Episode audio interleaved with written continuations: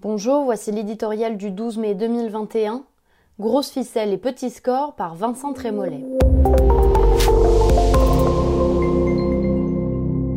Promettait Machiavel, ce fut gribouille. Les stratèges de l'Élysée se sont pris les pieds dans leurs grosses ficelles.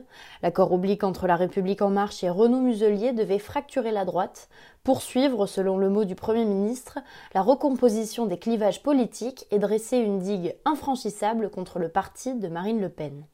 Bilan, la digue de sable n'empêche pas le candidat RN de faire la course en tête. La République en marche erre d'une liste à l'autre comme un canard sans tête. La droite voit s'éloigner une région dans laquelle elle est largement majoritaire. Formidable alchimie qui transforme l'or en plomb. Notre boussole indique le sud, qu'importe. Envoyons Éric Dupont-Moretti dans le nord, continuent nos demi-habiles. Le garde des Sceaux n'a aucune chance de l'emporter. La France entière, traumatisée par la violence qui la traverse, s'interroge sur la sévérité de la justice. Mais Akitator pourrait grappiller trois points à Xavier Bertrand. Il prendra sa grosse voix pour assurer qu'il veut surtout combattre Marine Le Pen. Colossale finesse.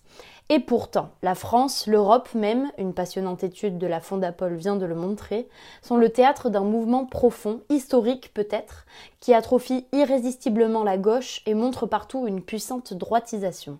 Plutôt que de lorgner le parti lilliputien du président, occupé aujourd'hui à se déchirer sur le voile islamique de l'une de ses candidates, d'abandonner au Rassemblement national ce qui fait sa substance, autorité, liberté, prospérité, civilisation, la droite devrait hisser la grand voile et profiter du vent qui souffle. Plus que la prolongation macroniste que l'inconnu lepéniste, ce qu'attendent les Français, c'est le réveil d'une conscience politique de droite, celle qui allie constance, clairvoyance, compétence, courage, celle qui se fonde sur ce qui manque cruellement à nos brillants stratèges, les convictions.